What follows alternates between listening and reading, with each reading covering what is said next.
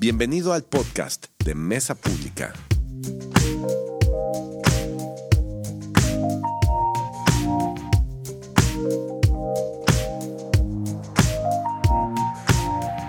Ya oficialmente mañana nace Benito Juárez, ¿no? Entonces podemos decir que estamos ya en la primavera. Aunque por ahí leí un artículo que decía que todavía no iba a entrar la primavera, pero yo ya.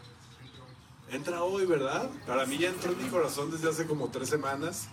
Ya empiezo a sacar mis camisas de florecitas y eso. Entonces, este, ya estamos en primavera. Primavera para mí es la mejor época en Guadalajara. Porque pues es como que cuando ya empieza a haber alberca, empieza a haber calorcito, nos olvidamos un poquito de las enfermedades del COVID y todo ese rollo. Entonces, gracias a Dios por la primavera. Aunque no le guste Jera. Pero quién sabe dónde anda. Este, Está dando clase. está dando clases. Ay. Pues vamos a entrar en materia, ¿les parece bien? El domingo pasado terminamos nuestra serie Más Jesús, pero no quiere decir que no vamos a buscar más de Jesús, sino al contrario. Eh, viene, eh, estoy preparando eh, como uno- unos mensajes que van a culminar en el, en el domingo de, de resurrección. Y, y pues hacia este camino lo vamos a llamar ¿Quién es este Jesús? ¿Quién es este Jesús de quien estamos pidiendo más y más?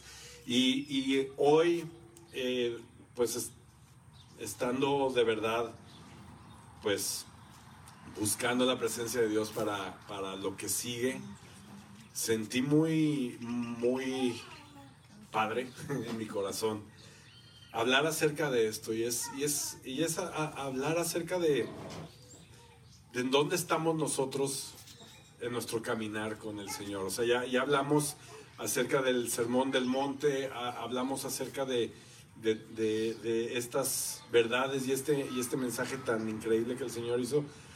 Y, y para mí es muy importante, si, si se fijan, o sea, en todo este trayecto, ya vamos a cumplir un año, se me hace muy especial, que hemos, hemos sentido el echar raíces desde el día uno, echar raíces en nuestra fe, echar raíces en lo que creemos que es nuestra fe o en lo que creemos que Dios nos ha entregado en nuestra fe. Y, seguimos eh, buscando al Señor en, este, en esta temporada, en esta época, echando raíces, echando raíces y para mí es muy importante eh, hacernos algunas preguntas como ¿cómo, cómo se ve seguir a Jesús. O sea, nosotros llevamos un año aquí como mesa pública, pero pues tenemos quizás ya tiempo buscando del Señor, algunos más que otros. Pero para ti el día de hoy, ¿cómo se ve seguir a Jesús? ¿En dónde, en dónde está tu caminar con el Señor? ¿Qué significa seguir a Jesús? Y también eh, esta pregunta de qué tenía Jesús en mente cuando llamó a sus discípulos, en qué estaba pensando el Señor.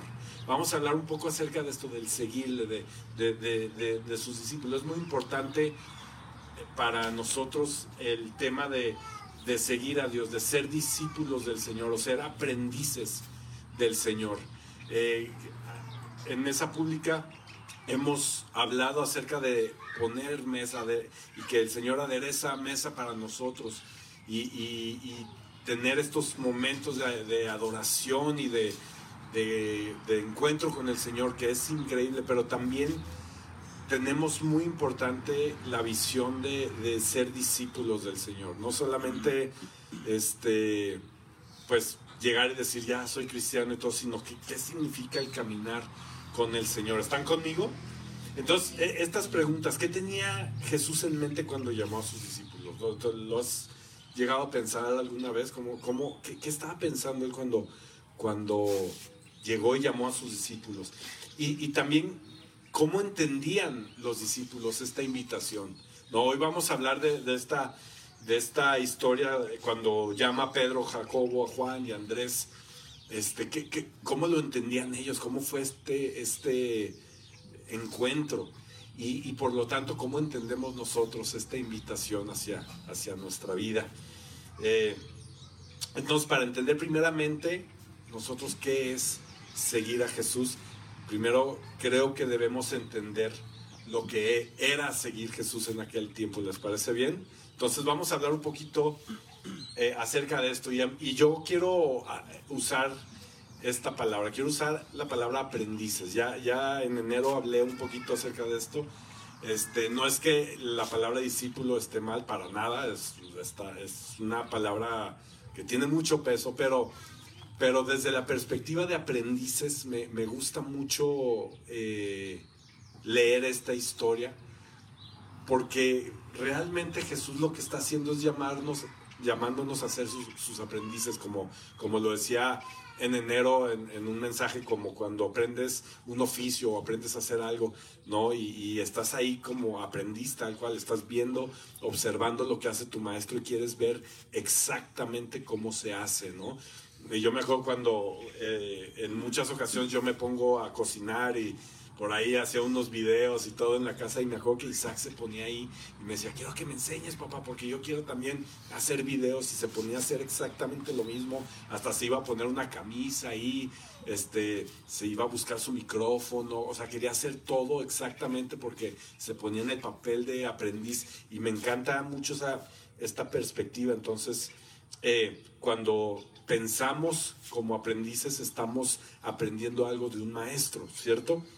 Entonces, con esta perspectiva, vamos a leer Marcos 1, 16 al 20, que es esta historia de cómo llama a Jesús a estos discípulos. Dice, versículo 16, pasando por la orilla del mar de Galilea, Jesús vio a Simón y a su hermano Andrés que echaban la red al lago, pues eran pescadores. Vengan, síganme, les dijo Jesús, y los haré pescadores de hombres. Al momento dejaron las redes y lo siguieron. Un poco más adelante vio a Jacobo y a su hermano Juan, hijos de Zebedeo, que estaban en su barca remendando redes, las redes. Enseguida los llamó y ellos, dejando a su padre Zebedeo en la barca con los jornaleros, se fueron con Jesús. Y antes de seguir vamos a orar. ¿Les parece bien? Padre, te pido en esta mañana que tú me ayudes, Señor, a expresar tu corazón, que me ayudes a expresar lo que quieres hablarnos el día de hoy, Señor. Danos oídos para escuchar tu palabra, Señor. Y bendice, bendice este tiempo, Señor, que, que, venimos y queremos escucharte, Señor. Aún los que están conectados o los que escuchen este mensaje durante la semana, bendice este tiempo eh, que vamos a utilizar para escuchar de ti, que nuestros corazones sean sensibles a tu palabra en el nombre de Jesús. Amén. Amén. Pues realmente sabemos muy poco de la vida de Jesús en sus tres primeras, este, eh, en, sus 30 primeros años, ¿no? Este, sabemos muy poco, ¿no? Pero sabemos que a los 30 años de Jesús, ¿qué, qué pasó? Pues llegó y se bautizó, ¿no? Llegó al río Jordán y, ya sabemos esta historia, se abre el cielo, desciende el Espíritu Santo, se escucha una voz, este es mi Hijo amado y, y se bautiza, ¿no? Y, vemos esto espectacular y vemos que después de esto este, se va al desierto por 40, por 40 días Jesús y, es tentado por el diablo y, acaban estos 40 días y Jesús sale sin pecar, no sale íntegro, increíble.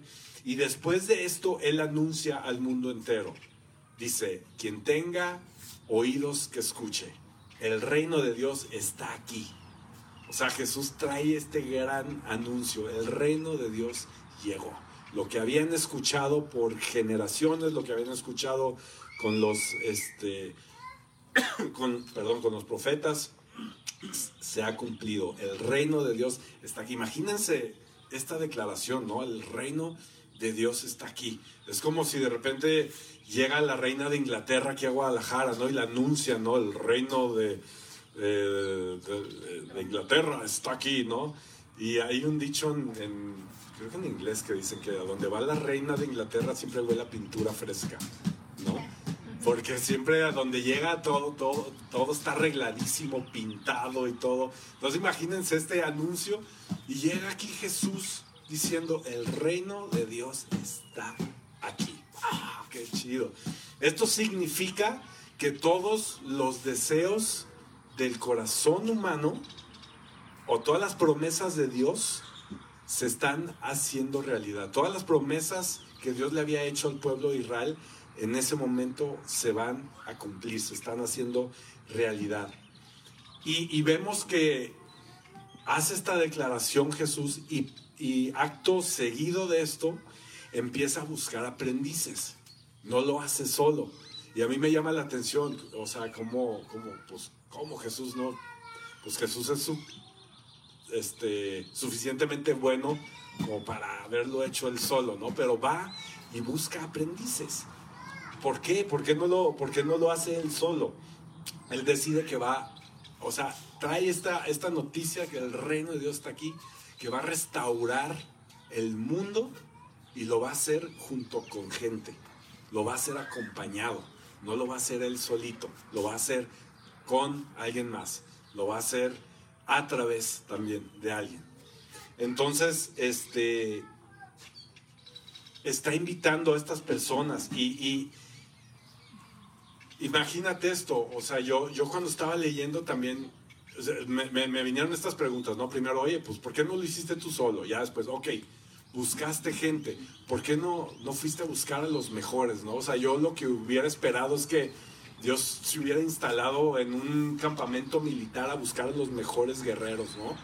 Y decir, tú, tú, tú, tú, vénganse, vamos a cambiar el mundo. Venimos a una misión, a la misión del mundo, ¿no? O que, se, o que él haya puesto una, una universidad, ¿no? Y que él hubiera enseñado ahí. Y a los más intelectuales, a los más profundos, a los que tuvieran mejor calificación, vénganse, vénganse, lo vamos a hacer juntos, ¿no?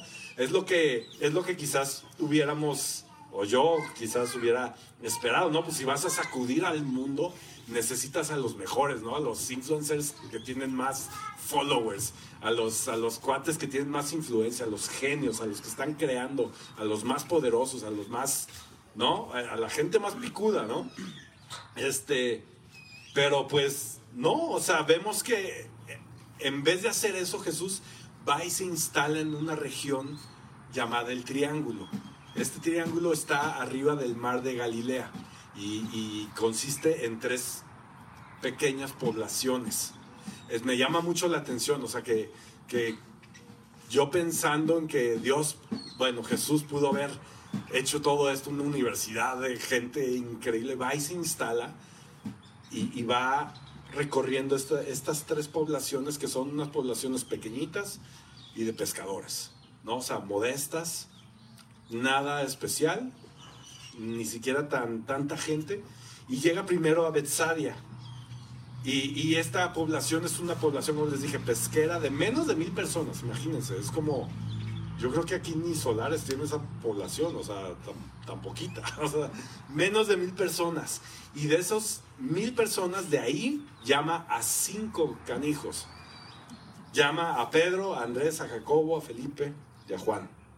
Y después se mueve más hacia, es Betsadia, así. Y luego se mueve más para acá, que está este, otro, otro lugarcito que se llama Corazín, que es un poquito más grande, que son 1500 personas, igual.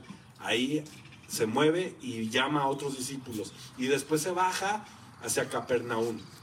Y este y es otro pueblito pesquero. O sea, no, yo me hubiera esperado que él se hubiera ido como a las a, a a, a Dubai, ¿no? O sea, una, una ciudad así súper, una metrópoli así súper para buscar acá. No, se va a tres lugarcitos muy muy chiquitos donde hay pescadores. Y ahí en Capernaum es donde Jesús habitualmente regresaba, es donde tenía un lugar de descanso, como que le gustaba ese lugar, como que se sentía en casa Jesús en su recorrido. Entonces regresaba ya a Capernaum y, pues no, no tenía nada, pero tenía algo en peculiar, estas tres ciudades. Lo que tenían en común es que de todo Israel, es a donde llegaban a esas tres ciudades a estudiar para ser, para, para, para ser aprendices de rabís. O sea, en ese lugar se daba de una manera muy peculiar el aprendizaje hacia los rabís. O sea, había mucho, discipula, mucho discipulado de una manera muy, muy, muy, muy especial, muy perfecta.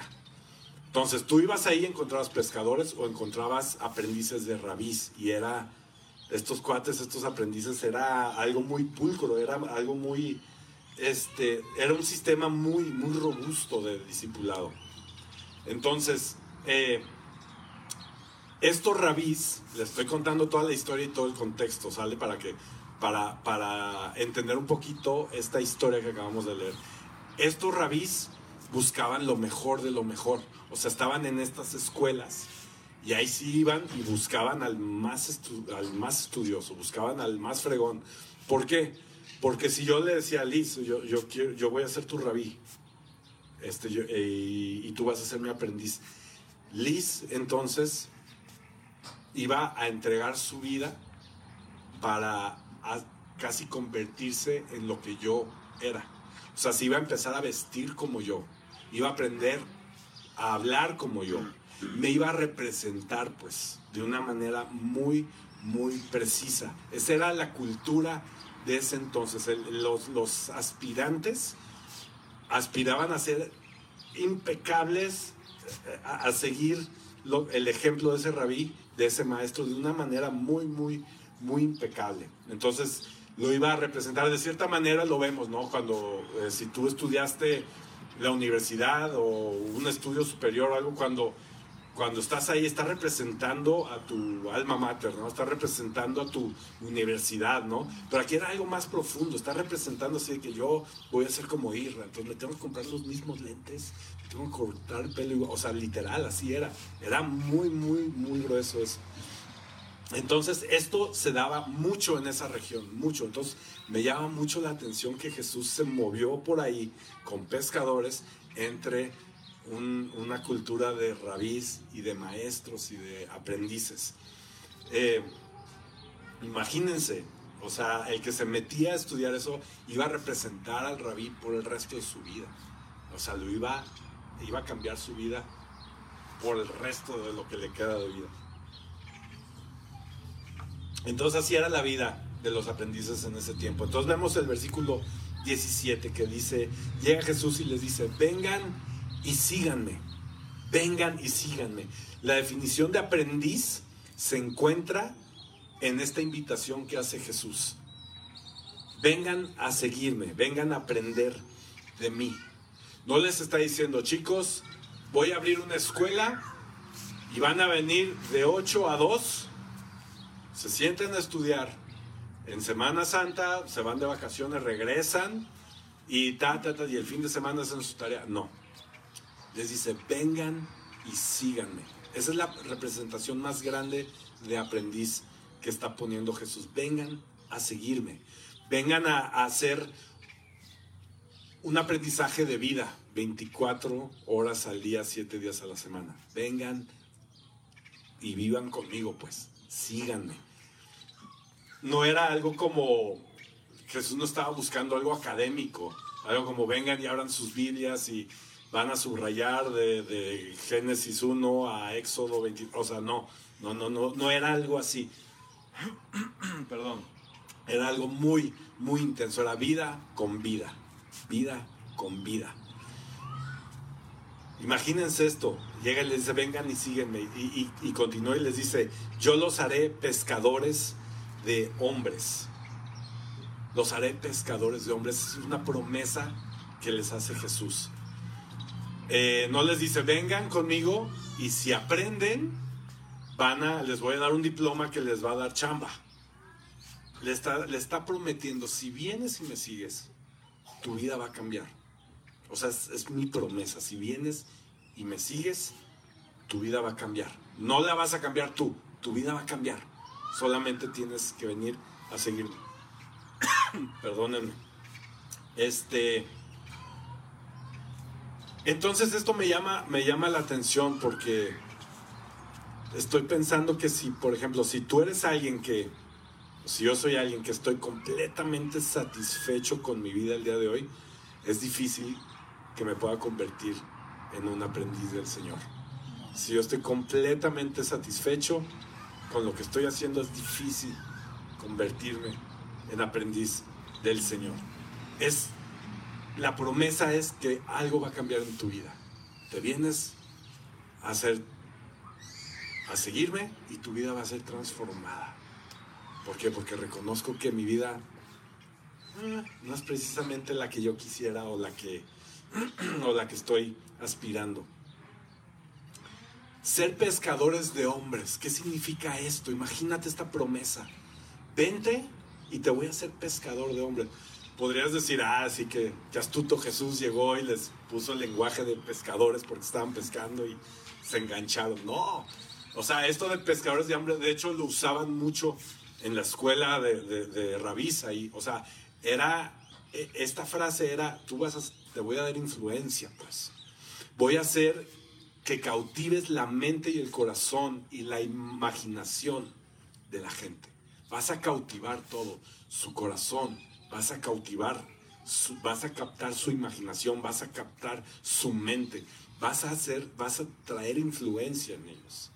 Entonces, voy a transformar tu vida y te vas a convertir en alguien que cautiva los corazones de la gente. Eso es lo que está diciendo al, al, al, al decir te voy a ser pescador de gente. ¿Está, está, ¿Están bien? ¿Sí? Sí. En el versículo 18 dice, entonces en el momento, en ese momento, en ese instante, dejaron sus redes y lo siguieron. O sea, en ese instante me impacta que la Biblia dice que en el instante dejaron sus cosas y lo siguieron. Dejan todo. Y Marcos, eh, si tú ves, lees el libro de Marcos, Marcos usa mucho este, pues es- esta frase al momento o de inmediato, como que le, le llama mucho la atención. Si, si ves el libro de Marcos, Marcos no fue un discípulo, uno de los doce. O sea, Marcos está, está escribiendo por, la, por el testimonio de Pedro. ¿Todo bien? Este, está, está hablando a través del testimonio de, de- de- está escribiendo, perdón, a través del testimonio de Pedro. Y como que le llama mucho la atención y pone de inmediato, de inmediato, al instante.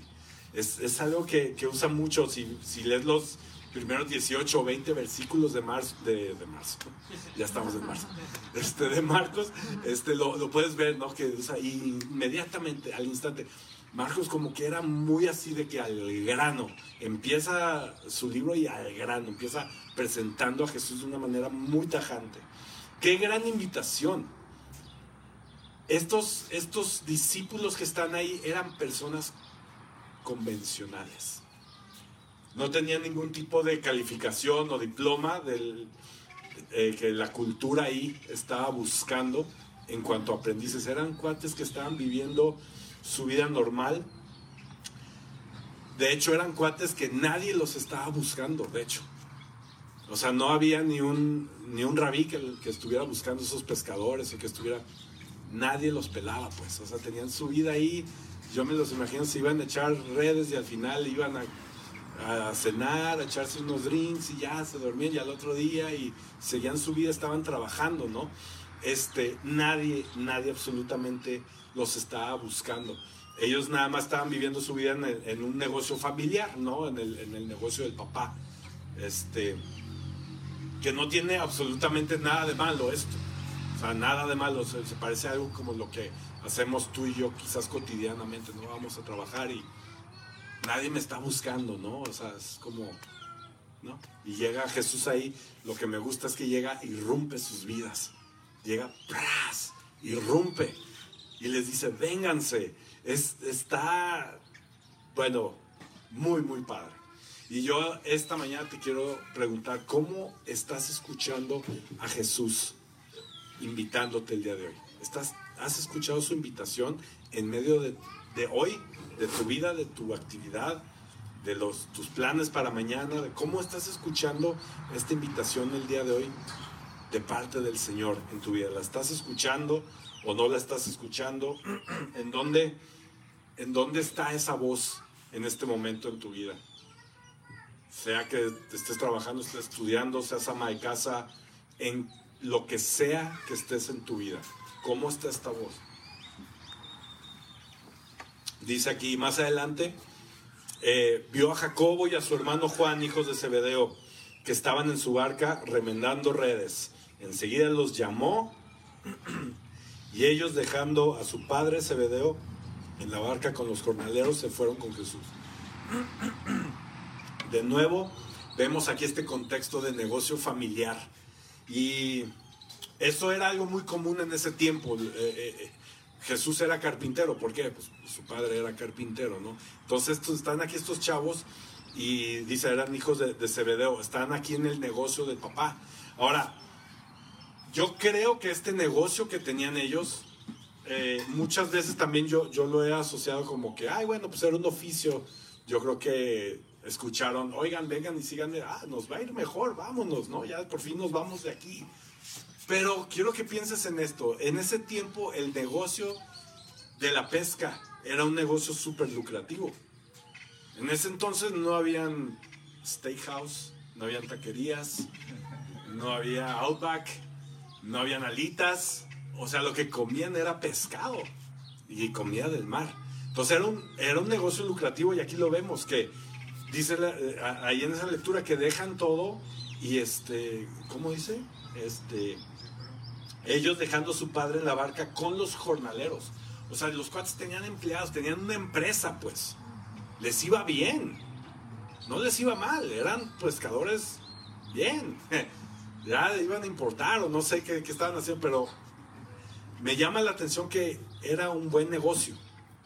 Y no es como que llega Jesús y los pone en una, en una mesa y como en un multinivel, ¿no? De que los va a convencer, miren, ¿por qué les conviene más seguir? No, llega y les dice, síganme y en el momento dejan su negocio, dejan a su padre, dejan a sus empleados. ¿Qué ¿Para qué te da la imaginación? Posiblemente una herencia que pudieran tener ahí con el negocio ellos, un futuro que estaban forjando.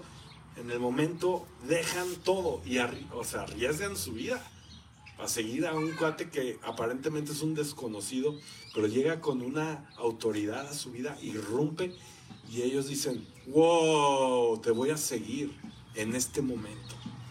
A mí se me hace espectacular esto.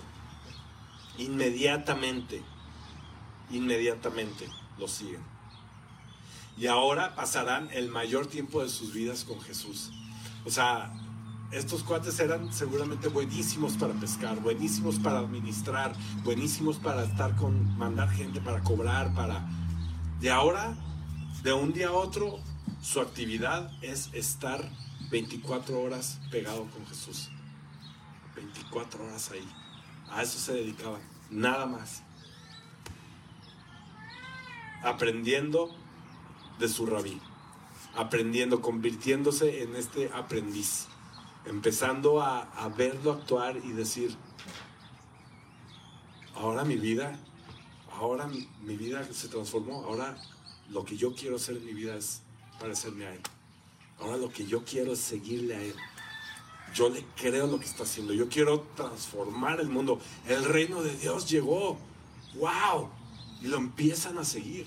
La vida cambió de una manera muy, muy, muy eh, abrupta. Entonces estos cuates se convertirían en lo que su rabí era. Y pensando en esto y pensando en cómo vivimos ahora, eh, hoy en día, pues vivimos queriendo ser diferentes, ¿cierto? O sea, como que ahora las tendencias es saber quién es más diferente, más dinámico, más novedoso. Y aquí estos cuates es quiero ser idéntico a ti. Quiero convertirme en lo que tú eres. Para mí es un recordatorio de, wow, Dios, qué, qué padre que podemos tener esta figura a la que nos podemos aferrar y convertirnos en Él. Y, y- y les quiero platicar otro poquito de, de- de lo que pasaba en este entonces. Esta gente, en este contexto, estos, estos judíos, tenían tres niveles como de escolaridad por lo, por lo general. El primero era como, como una primaria. Crecían de chiquitos y, lo que hacían en, este, en esta etapa de primaria, lo único que hacían escolarmente o en cuanto a su educación era eh, aprenderse los cinco primeros libros de la, de la Biblia. O sea, lo único que estudiaban era Génesis, Éxodo, Levítico, Números, Deuteronomio, de memoria. Imagínense. Qué primaria tan... Yo pensé que era difícil mi primaria. Pero imagínate esto, o sea, que tus, tus primeros, este, ¿qué? 11 años, 12 años de vida, sea aprenderte de memoria los cinco libros más, creo que más difíciles de la Biblia, ¿no? Qué grueso, y así vivían. Entonces imagínate, este, este, este primer tipo de, de, estudiante o, de, de, persona acababa este estudio a los 11, 12, 13 años y ya, se acababa, se graduaban como podían y se iban al negocio familiar a esa edad. Empezaban a chambear ahí. Eso, eh, eh, eh, eso sucedía. Y en cuanto a las niñas, cuando terminaban, era muy común que las niñas a esa edad, ya muchas se casaban y empezaban a tener hijos. A esa edad tan temprana, esa era parte de la cultura. El segundo tipo de, nivel escolar era los que seguían estudiando, lo hacían por otros dos años. Y se tenían que aprender ahora de memoria todo el Antiguo Testamento. O sea, el que decía, no manches, me encantó la escuela, vamos a echarle otros dos años. Órale, mijo, todo el Antiguo Testamento de memoria. De Génesis a Malaquías, todo completito. Y ya de ahí, acabando, se irían al negocio familiar, pero ya quedaban como con un registro de, de que, ah, mira, estos, estos chavos este, son un buen recurso para la sociedad. Mira, traen, como no habían eh, Biblias, no, habría, no, había recursos para, para estudiar, ellos, ellos eran usados como recurso social, como para, para enseñarle a la gente, ¿no? Y ya, y estaba el número tres, que era el que, el que seguía, pues se iba para aprender a ser rabí, ¿no? Y ahí sí era machetearle, y ahí sí era ser el mejor, era todo lo que ya les he dicho de, lo que significaba ser un aprendiz de rabí. Imagínate que el que era un aprendiz de rabí es que traía una escolaridad tremenda, brutal en su pasado. Entonces, Pedro, Juan, Jacobo, Felipe, los que están ahí enmendando este, redes, ¿qué, ¿qué, tipo de estudiante creen que era? El primero, ¿no? Yo creo que la libraron a penitas con la primaria y, este, y ahí están, en el negocio familiar. Este,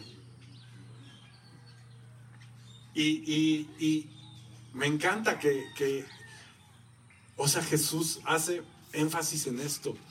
No fue a buscar a los que tenían las credenciales, no fue a buscar a los brillantes. Jesús llegó y les dijo, tú, tú, tú, tú, tú, vénganse, vidas comunes y corrientes. Esto es para la humanidad, esto no es para unos cuantos. Bien, bien se hubiera visto muy bien que hubiera elegido a los mejores y hacer el plan maestro. Pero el plan maestro era ni ojo vio, ni oído oyó los planes que yo tengo para ti.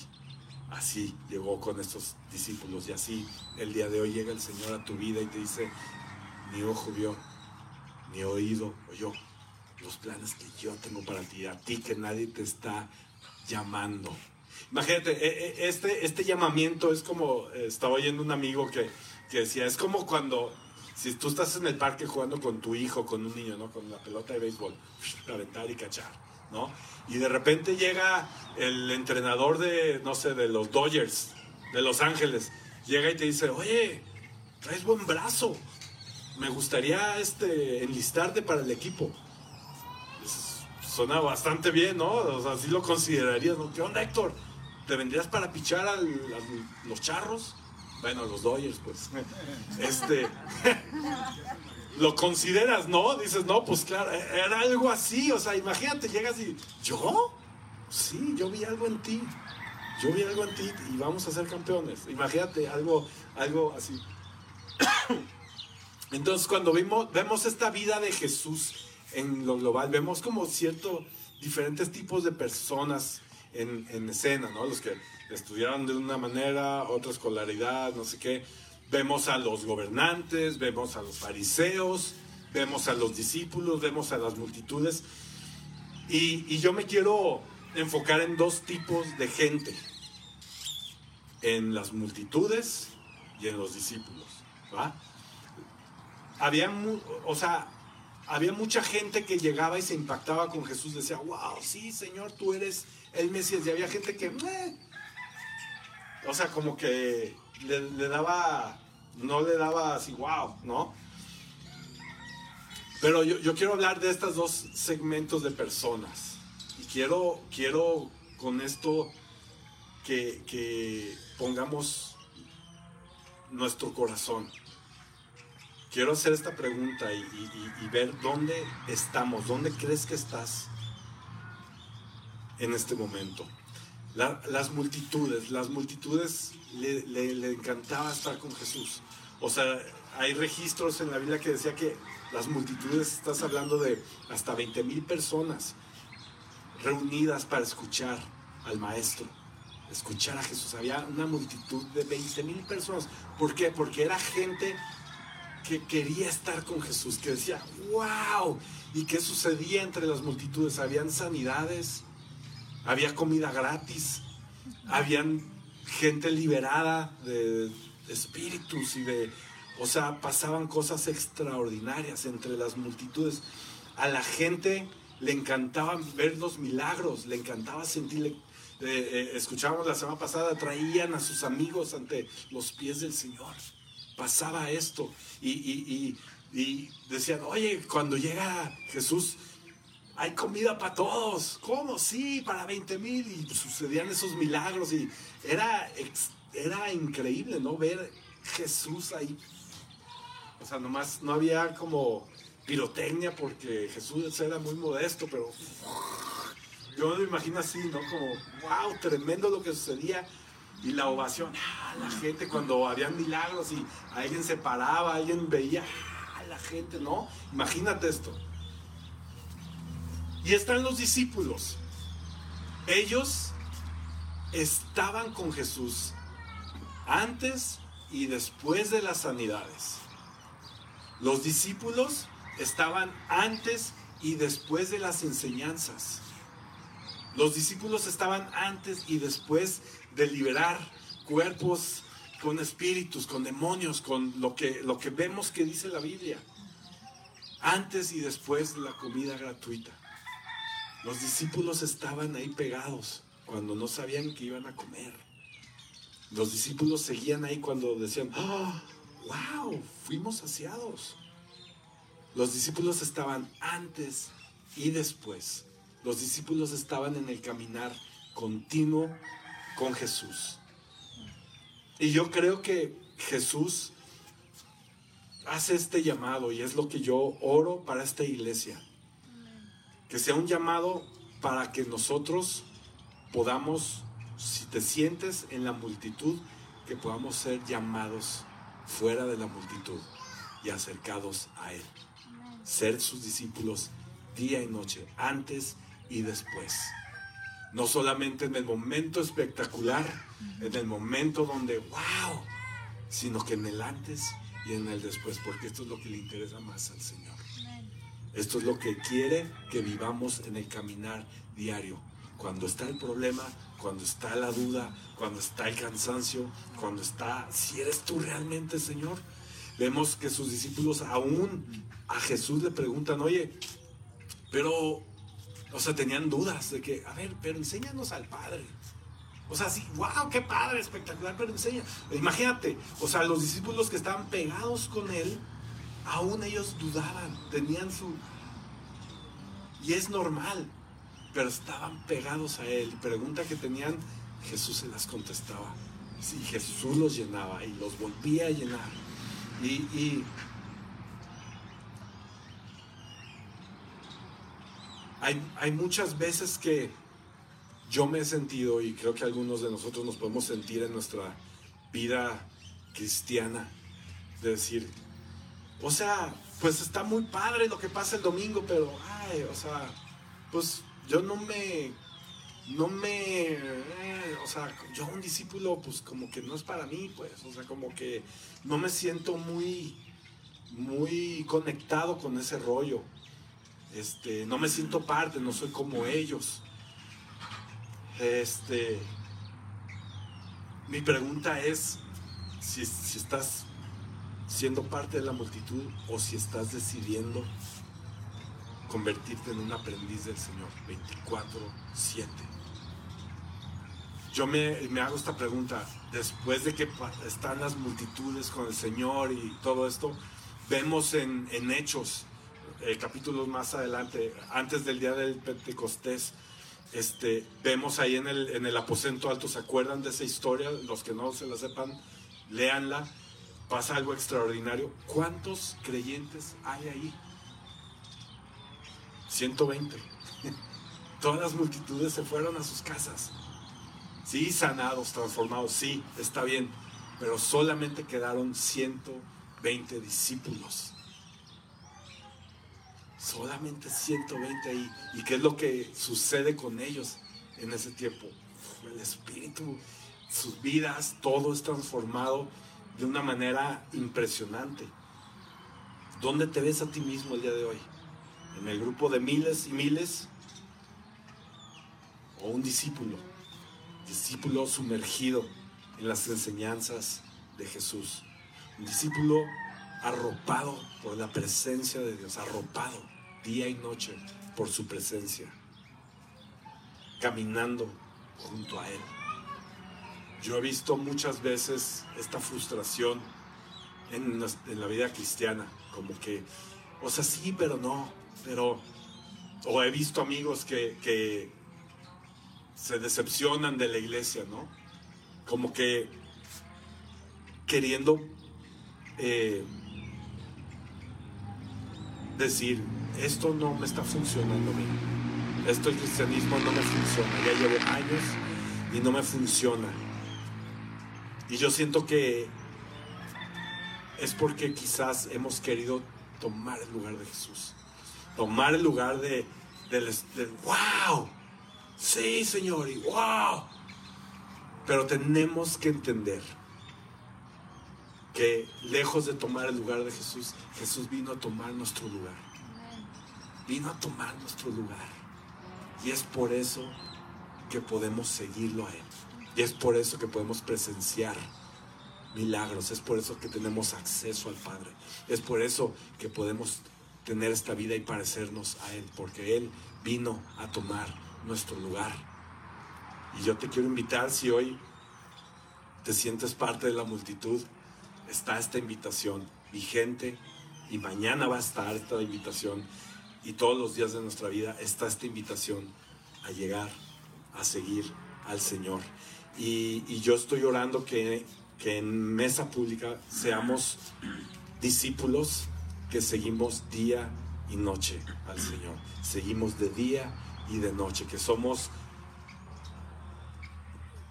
conmovidos por su palabra, que somos, somos devoramos su palabra, que la, la necesitamos tanto, que somos arropados por la presencia de Dios. Yo oro por la presencia del Señor en nuestras vidas. En esta semana tuvimos experiencia de, sentir la presencia del Señor en medio de la cirugía y de todo lo que estaba pasando. ¿Por qué? Porque ustedes nos ayudaron a orar por nosotros.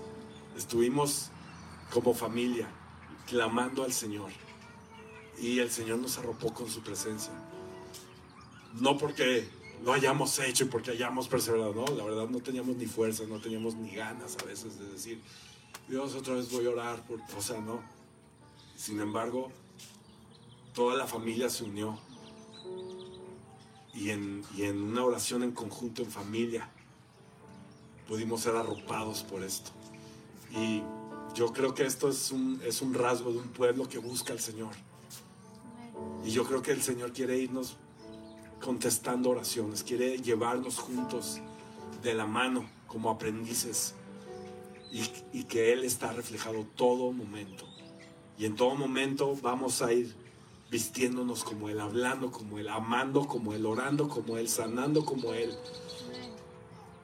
Y esta comunidad se va a gestar como, como una comunidad que sí tiene una mesa y podemos comer delante de la presencia de nuestros enemigos. Pero también somos aprendices y somos discípulos y caminamos porque conocemos a este Jesús. ¿Quién es este Jesús? ¿Quién es este Jesús a quien estamos siguiendo? ¿Quién es este Jesús que está queriendo adueñarse de mi vida, que está impactando y cambiando mi vida para siempre de una manera sobrenatural, espectacular, sanándome, llevándome a ese lugar? ¿Les parece bien? ¿Sí? ¿Les gusta la idea? Vamos a ponernos de pie y vamos a pedirle al Señor que, que nos siga llevando a este lugar, que nos siga guiando hacia este, hacia este lugar de, de seguirle a Él día con día. Y que podamos decir, esto sí me está funcionando. Esto está cambiando mi vida. Que puedas experimentar el ser pescador de hombres. Qué emoción, qué emocionante poder poder impactar vidas de otras personas a través de lo que Dios hace en nuestras vidas. ¿Les parece bien?